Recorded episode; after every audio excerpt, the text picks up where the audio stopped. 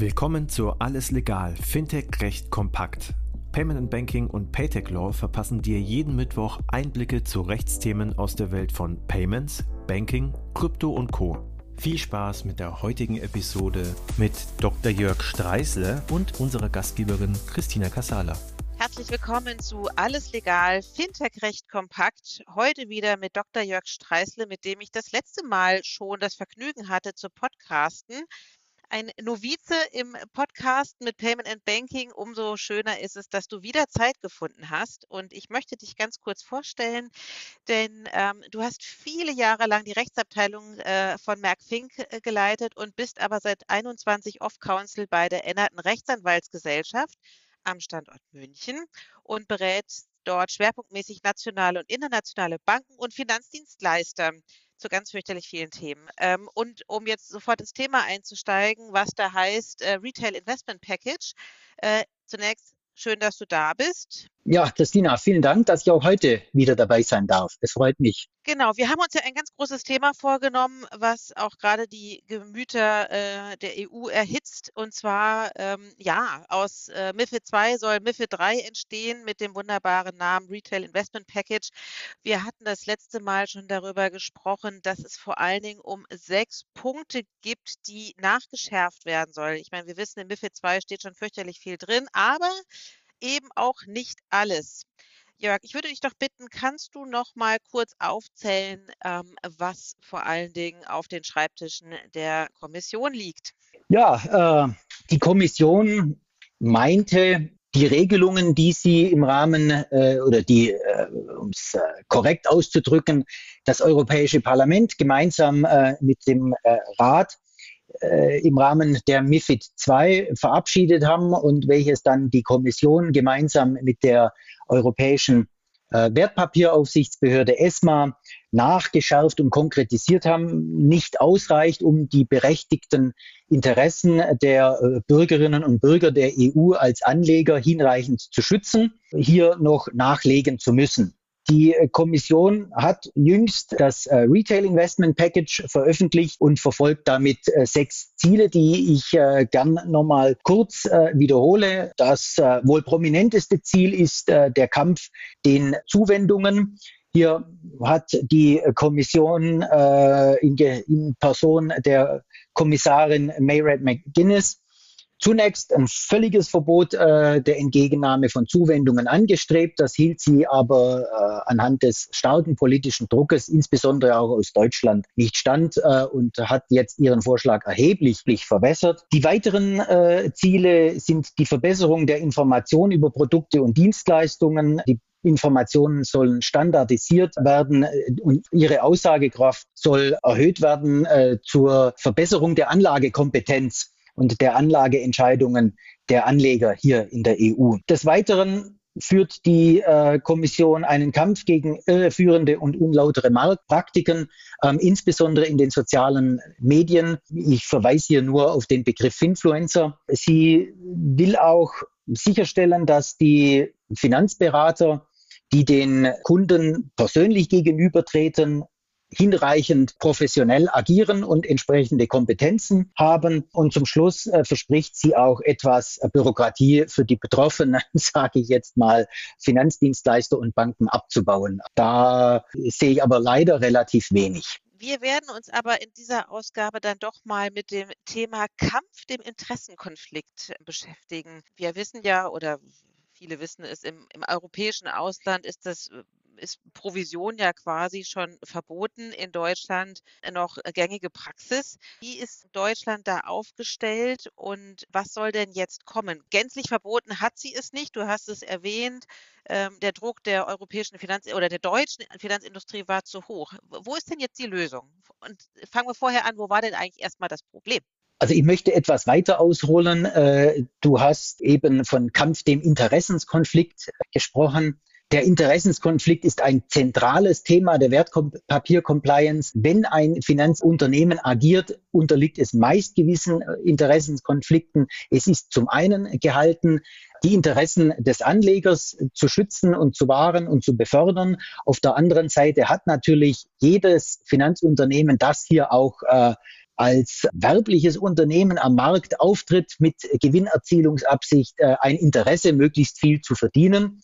Und gerade darin tun sich doch äh, Interessenskonflikte, widerstreitende Interessen auf. Das Thema Inducements, äh, Zuwendungen, wie das jetzt im Deutschen übersetzt wird, oder landläufig dann auch etwas abschätzig als Kickbacks, lautet, hat folgenden Hintergrund. Es ist in Deutschland und es war europaweit Übung, dass Finanzdienstleister, die ihren Kunden strukturierte Produkte wie Fonds, Zertifikate oder ähnlichem, nicht jedoch Aktien oder Anleihen anbieten, von den jeweiligen Emittenten, also den Herstellern dieser Produkte, in Abhängigkeit des Absatzvolumens Zahlungen erhalten haben.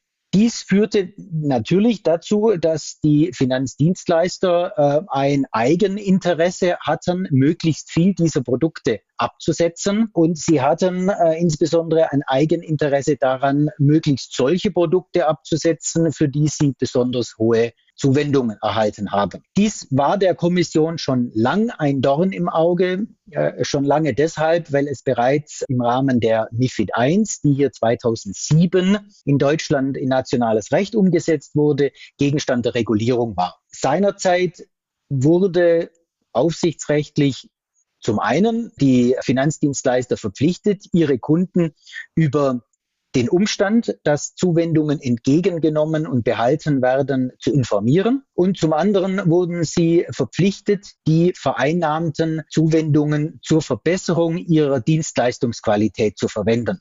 Ganz ehrlich, das war vornehmlich ein Papiertiger. Die äh, Verwendung zur Qualitätsverbesserung war wie, im Bank, wie in der Bankenregulierung üblich, dann auch zu dokumentieren. Es waren verschiedene Register zu führen, die sind auch heute noch zu führen, äh, letztendlich drei an der Zahl, allein für die Zuwendungen, wenn man sich die äh, immer kommt genauer durchliest. Und da kamen dann so, ich möchte es mal fast sagen, Anekdoten oder Späße raus, äh, dass äh, unter Qualitätsverbesserung dann auch die Ausstattung äh, Kundenberatern mit Dienstwagen betrachtet wurde mit dem Argument, naja, dann haben sie die Möglichkeit, zum Kunden zu fahren. Der Kunde muss nicht unbedingt in die Bank kommen und somit kann das jeweilige Finanzinstitut äh, den Kunden auch äh, flächendeckende Beratung anbieten. Also das verlief so etwas äh, im Sande. Die Regulierung der Zuwendungen wurde dann im Rahmen von MIFID II welche 2018 in Deutschland äh, nationales Recht umgesetzt wurde, erheblich verschärft. Es gab ein generelles Verbot für die Entgegennahme von Zuwendungen im Rahmen der Vermögensverwaltung. Zuwendungen, die noch vereinnahmt wurden, waren zur Gänze an den Kunden, den Vermögensverwaltungskunden auszukehren. Zudem wurden die Regelungen für die äh, Verwendung der Zuwendungen für die Verbesserung der Dienstleistungsqualität verschärft, ohne jedoch, ähm, das muss man ehrlich sagen, äh, dass dies einen durchschlagenden Erfolg hatte. Die Kommission griff jetzt diese von ihr als Missstand betrachtete Situation auf und hat sich das Ziel gesetzt, jedwede Zuwendungspraxis in Europa zu verbieten. Insbesondere in Deutschland schlugen auf Basis äh, dieses Vorschlages die Wellen hoch. Die Finanzindustrie war in Aufruhr geraten, denn äh, sehr viele Finanzdienstleister leben vornehmlich von Zuwendungen. Sie lassen sich nicht direkt von ihren Kunden, den Anlegern, für ihre Anlagetätigkeit bezahlen, sondern sie bieten diese den Kunden in Anführungszeichen kostenlos an, zumindest äh, auf den ersten Blick kostenlos, sodass der Anleger keine direkte Zahlung an den Finanzdienstleister zu leisten hat. Nachdem auch Finanzdienstleister natürlich hier als gewerblich tätiges Unternehmen mit Gewinnerzielungsabsicht auf dem Markt sind, mussten sie natürlich schauen, woher sie sich sonst äh, vergüten ließen und nutzten dann eben diese Zuwendungspraxis, um äh, letztendlich finanziell ja auch ein lukratives Geschäft betreiben zu können. In dieser Praxis sah die Kommission äh, einen erheblichen Missstand, wie bereits gesagt. Ähm, sie äh, sah äh, die Interessenskonflikte nicht hinreichend zugunsten der Anleger beseitigt und hat infolgedessen ein gänzliches Verbot der Zuwendungen vorgeschlagen. Der Druck der Lobby, insbesondere der deutschen Lobby, war aber so stark, dass noch kurz vor der Veröffentlichung des Package im Mai äh, diesen Jahres die Kommission zurückgerudert ist und nunmehr einen abgemilderten Vorschlag unterbreitet hat. Was steht denn in dem abgemilderten Vorschlag jetzt drin? Also Wenig überraschend bleibt es äh, beim Zuwendungsverbot für die Vermögensverwaltung. Das Zuwendungsverbot wird ausgedehnt auf das sogenannte reine Ausführungsgeschäft.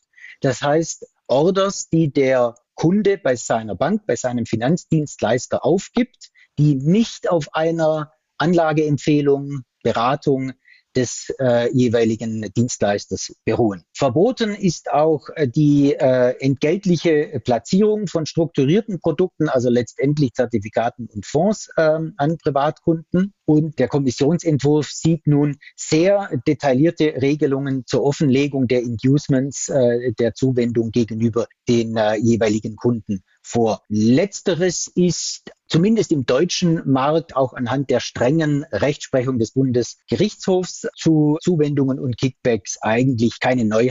Ähm, die Anforderungen entsprechen hier eigentlich äh, dem etablierten Standard interessant ist und hat mich äh, bei der Lektüre des Richtlinienentwurfs sehr überrascht, äh, ist, dass die bislang bestehende Verpflichtung zur Verwendung der Zuwendungen für die Verbesserung der Dienstleistungsqualität offensichtlich entfallen ist. Ich hoffe, ich habe hier bei der Lektüre nichts übersehen, habe es aber äh, mehrfach gelesen äh, und äh, einfach nicht wiedergefunden. Dies mag ähm, vielleicht dem Umstand geschuldet sein, äh, dass der Entwurf in letzter Minute umgeschrieben wurde und die Kommission äh, lange Zeit natürlich von einem gänzlichen Verbot ausging, sodass es auch eine Regelung zur Verwendung der eigentlich zu verbietenden Zuwendungen eigentlich nicht mehr bedarf hätte. Oder aber, dass die Kommission ähm, eingesehen hat, äh, dass äh, diese Verpflichtung zur Verwendung der Qualitätsverbesserung eigentlich ein Papiertiger ist. Mhm. Letzteres würde mich jetzt eher wundern. Naja, also es bleibt ja ein bisschen spannend, wie es jetzt weitergeht, weil ähm, aufgeschoben ist nicht aufgehoben, wie man immer so schön sagt. Und wir verschieben sozusagen, wie geht es eigentlich weiter, auf eine der nächsten Folgen. Bis hierhin aber erstmal, Jörg, herzlichen Dank dafür, dass du ein bisschen was über den Kampf, dem Interessenskonflikt in den Zuwendungen beziehungsweise in den Usements äh, geschildert hast. Also was war und was soll sein nachgebessert werden muss. Wie das konkret aussehen wird und kann, besprechen wir in Kürze. Herzlichen Dank. Ich danke dir, Christina. Das war alles legal, Fintech recht kompakt für dieses Mal. Wir freuen uns, wenn ihr uns auf eurer Lieblings-Podcast-Plattform abonniert. Übrigens, wenn ihr noch tiefer in die Welt des Fintech-Rechts eintauchen wollt, dann abonniert unbedingt auch Paytech Talk, der Podcast von Payment Technology Law. Dort steigen unsere Experten noch deutlich tiefer in komplexe Materien ein. Viel Spaß dabei und bis zum nächsten Mal bei Alles Legal, Fintech recht kompakt.